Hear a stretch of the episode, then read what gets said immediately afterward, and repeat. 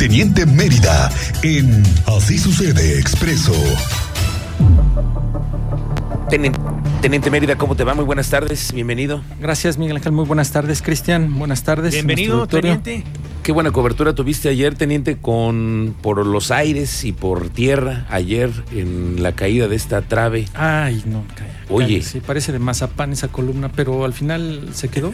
O sea, es que si tú la ves eh, físicamente y en el ángulo correcto, la forma en que se deslizó, pues la hizo como si fuera mazapán. O sea, el peso ya pues te dieron el peso, imagínate, 30 toneladas. 30 toneladas. Se desliza sobre la columna y pues así como mazapán la dejó rasgada.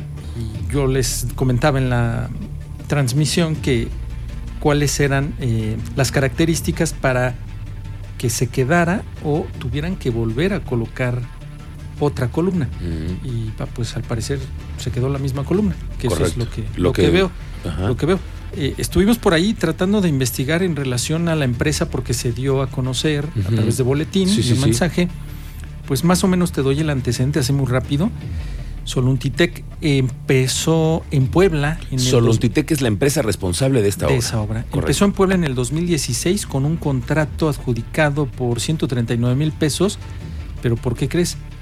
Por el suministro de Box Lunch. ¿Cómo, cómo, cómo, cómo? Sí, sí, sí. ¿Eso es lo que hay en Ah, registros? sí, claro. ¿2000 Ellos qué? comenzaron, 2016, ellos comenzaron haciendo las cajitas estas de almuerzo, Hace seis años. ¿sí? Juguito, sanguchito, rajitas, galletitas. Y luego otro contrato en el Ayuntamiento también de Puebla en el 2015, ahí sí fue en el 2015 por un millón seiscientos mil, también en desayunos, comidas, cenas con motivo de los diferentes operativos y actividades extraordinarias del personal adscrito a la Secretaría de Seguridad Pública y Tránsito Municipal. Oh, Su domicilio lo tenía en eh, Vista Hermosa, en Tlalnepantla de Vaz. Luego arrancamos con las construcciones de ahí para el pueblito y prolongación Ámsterdam, Corregidora, ¿Hace cuánto que eh, tuvieron obra ahí? 2018. Ah, vaya. Pero ya subimos a 24 millones. Ah, ok. Ya no fueron los contratos de los Box Lunch. No, ya no. Y en el municipio de Querétaro, ellos construyeron la subcomandancia de Peñaflor por 10 millones 149 mil pesos en el 2019. Ok. Esta es la misma empresa que es, es parte de su currículum, digamos. Sí, sí, sí, sí. Que es público, empresa. ¿no? Sí, claro, pues por los contratos, Claro, las sí. licitaciones públicas. Y ya tenía ahora el domicilio en la Cuauhtémoc, en la Ciudad de México. Y termina por ahí por el Estado de México, en el municipio de Jiquipilco. En Su domicilio fiscal, ahí lo reportó en el en Izcali, Cuauhtémoc, Metepec, Estado de México, con una ampliación de electrificación. Ah, Pasamos de box launch a construcción y ahora electrificación por 1.594.000. Esos son los antecedentes que te dejo de la empresa, que todos andamos ahí, que de dónde salió, que no se había escuchado, que no Sí. aparece. Muchos intentaron la- hallarla, no, no hay muchos datos así transparentes, claros. tan claros. Pero No, sí no, se no. puede cotejar toda la información en el Sistema claro. Nacional Sí, de sí. Transparencia. Y los contratos, por los contratos, ese contrato de la subcomandancia aparece explícito y clarito. ¿Cómo fue? La construcción de la Pues subcomandancia. ahora tienen, tienen a los, a los auditores encima, Eh, teniente. exactamente, es lo que Se les refiero. viene una auditoría que ahí te encargo. Sí, pues es una. Pues esta trave de 30 toneladas ya colocada y se desliza y cae con la vialidad, A- así- con tránsito. sí, así fue, cayó. así con esa claridad que lo- Sí. con lo que lo estás diciendo, así fue. Y así lo, ahorita lo confirmó el secretario. Fue una trave que se deslizó. O sea, no. Fin de semana movido. Eh, tuvimos en Constituyentes un joven arrollado en Constituyentes Avenida Cimatario, ahí por la zona de bancos. Fue proyectado hasta el carril confinado de Corbus, lamentablemente sin signos vitales. Pues ahí esa zona, Miguel Ángel, está llena de cámaras, tanto de los comercios, de los bancos, del C4, del Secucías. Pues alcanzó a huir. El vehículo y el conductor huyeron después de proyectar a este joven. No se han dado adelantos de esta información, si sí fue capturado o no fue capturado, pero al final es un trágico accidente en Constituyentes cerca del puente. No se sabe si él atravesó la vialidad del lado del banco o por debajo del puente peatonal. Ya ves que ahí están pintadas las cebras peatonales, Sí, sí. Pero no se sabe, pues, no, no, no estuvimos ahí en el momento, si él atravesó del lado de la zona bancaria o debajo del puente peatonal. pero pues está en investigación, igual que la de los ciclistas. Le dábamos parte el viernes por la tarde de un ciclista que fue arrollado en el carril prioritario de Avenida Constituyentes, carril de 30 kilómetros por hora, conductor de un Mitsubishi lo proyecta, llaman al 911, se da parte, en redes sociales están todos los videos, una hora treinta aproximadamente para que llegara una ambulancia y valorara. ¿Cómo crees tanto tiempo? Sí, independientemente de las lesiones, porque se refería nada más a algunas lesiones en un brazo, una muñeca, menores, pero el tiempo de respuesta de una hora treinta, pues sí puso en alerta a los ciclistas y a los conductores que estuvieron ahí presentes, porque detuvieron al conductor, hacen la llamada y después de hora treinta llega la primera ambulancia. O sea, la policía municipal sí llegó, tomó conocimiento, ahí mantuvo al conductor, pero los servicios de emergencia tardaron una hora treinta. Muchísimo. Sí, muchísimo. Y ahí están las pruebas. Los mismos ciudadanos mostraron los teléfonos con las llamadas a las 6 de la tarde y el arribo de la ambulancia a las 7.30. Ahí quedaron los registros.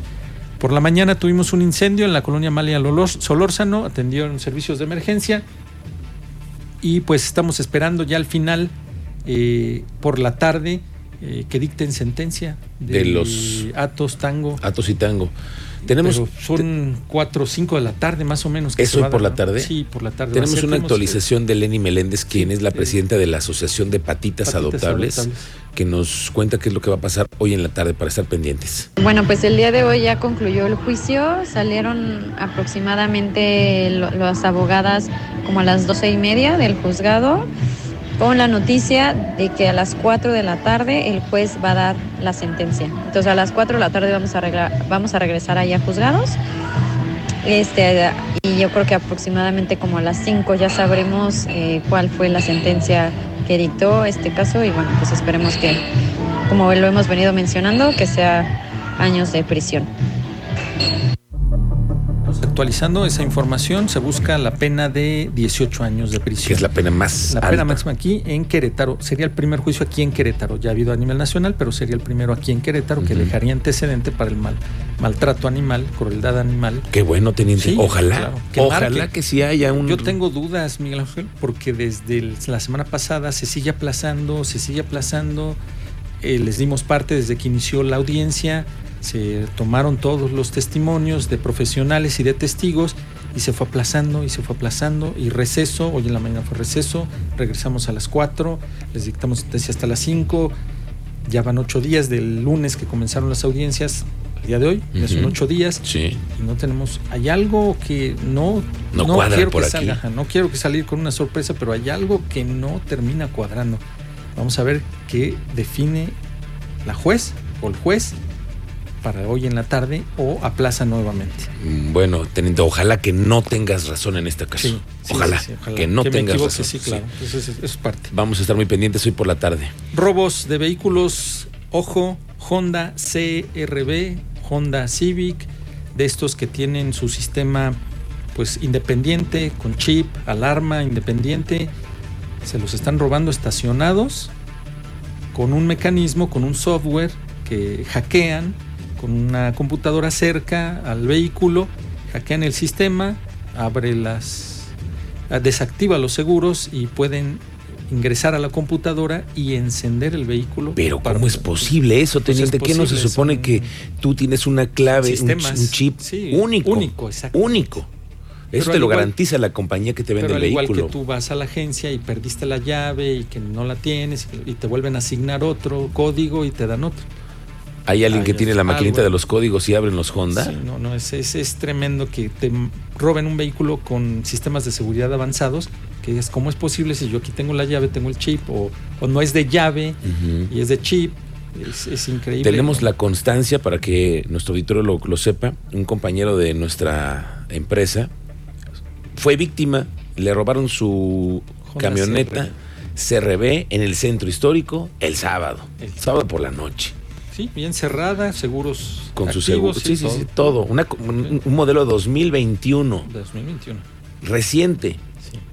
y él, la persona tiene su chip, en, la Chip mano, en la mano, claro. y se llevaron su camioneta y hasta el día de hoy no aparece. ¿eh? Sí, Y las cámaras y los lectores. Exactamente. ¿Y dónde está tanta tecnología? Pues te voy a hacer colación el comentario porque nos contactaron en relación al robo a cuentaviente en la sucursal bancaria que les dimos parte la semana pasada. Sí.